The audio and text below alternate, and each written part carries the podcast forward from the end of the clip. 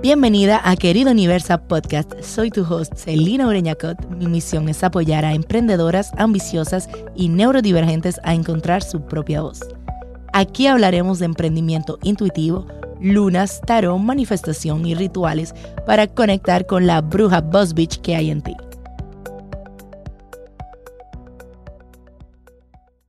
Querida Universa, Hoy deseo compartir contigo cómo las tradicionales resoluciones de enero han dejado de tener un espacio en mi vida.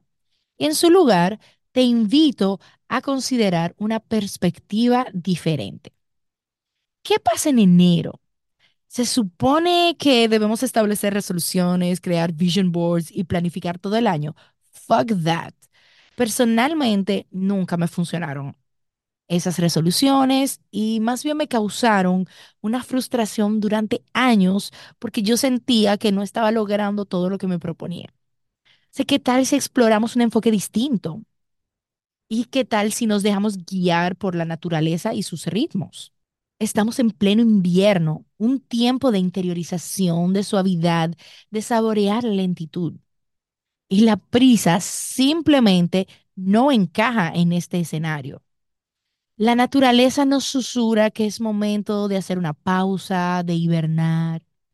Y es como el concepto juga que los escandinavos aprecian tanto, la comodidad, la suavidad, las mantas, el chocolate caliente y los abrazos.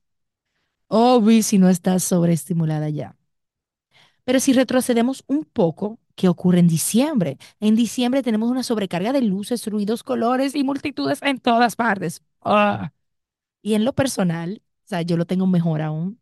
Diciembre es el mes de los cumpleaños en mi entorno. Mi hija, mi esposo, mi madre, mi mejor amiga y varias amigas más cumplen en diciembre. Así que es una temporada de fiestas sin fin. Y sin embargo, llega un momento en el que me siento súper abrumada porque yo puedo disfrutar del coro, pero mi auténtica recarga, la real, ocurre cuando estoy a solas, en mi propio mundo y con una buena playlist. en ese estado de ánimo que realmente me gusta recargar, siento que está súper alineado con diciembre, pero no es mi diciembre. O sea, un tiempo para descansar y relajarse, pero no es realmente el caso. Y sospecho que aunque tú no tengas cumpleaños como yo, también puede ocurrirte lo mismo si sintonizamos con los ritmos naturales del año y abrazamos las festividades paganas, porque brujis somos, nos encontramos con la rueda del año.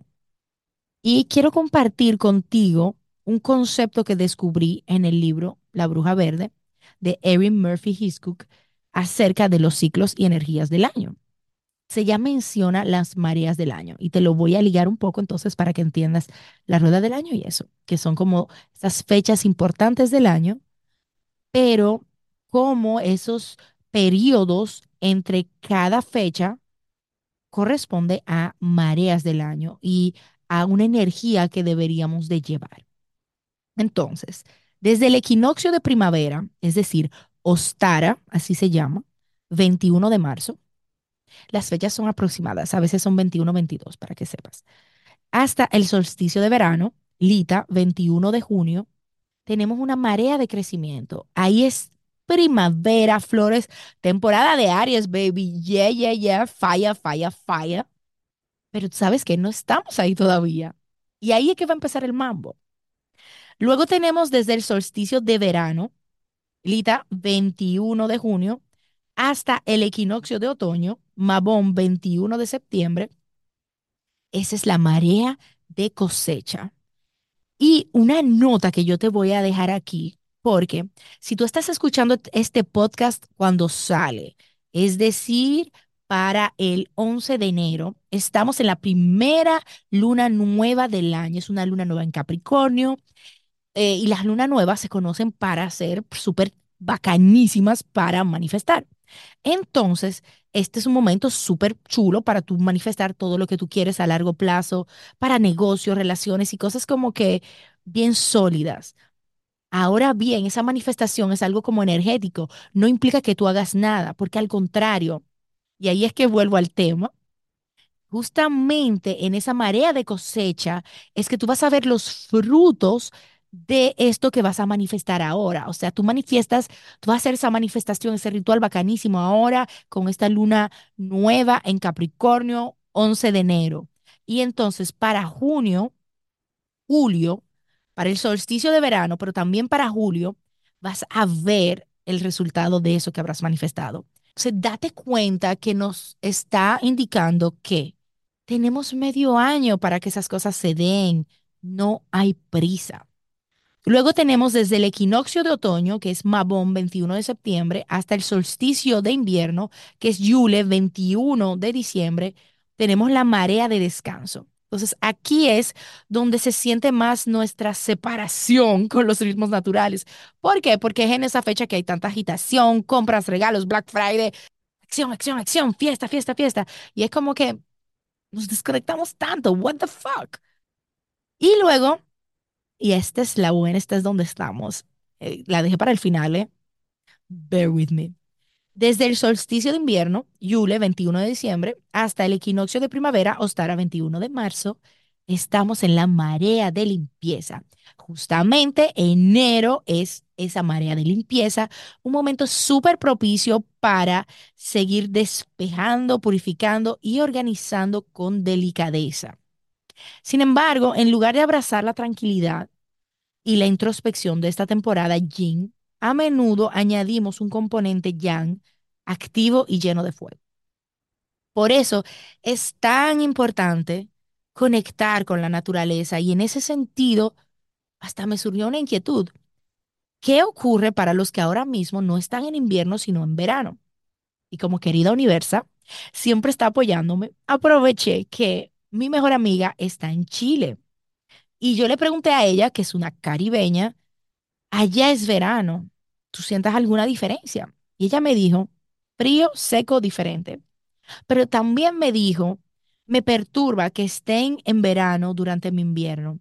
Y yo siento que eso que ella me dijo es más un reflejo de cómo tú te puedes sentir como bruja con ese invierno interno, porque tú te lo vas a llevar donde sea que tú vayas.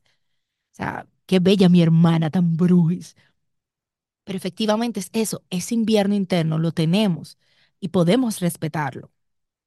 Entonces, si tú estás conectada con tu invierno y con este momento de pausa y de limpieza, ¿qué pasaría si tú te permites descansar?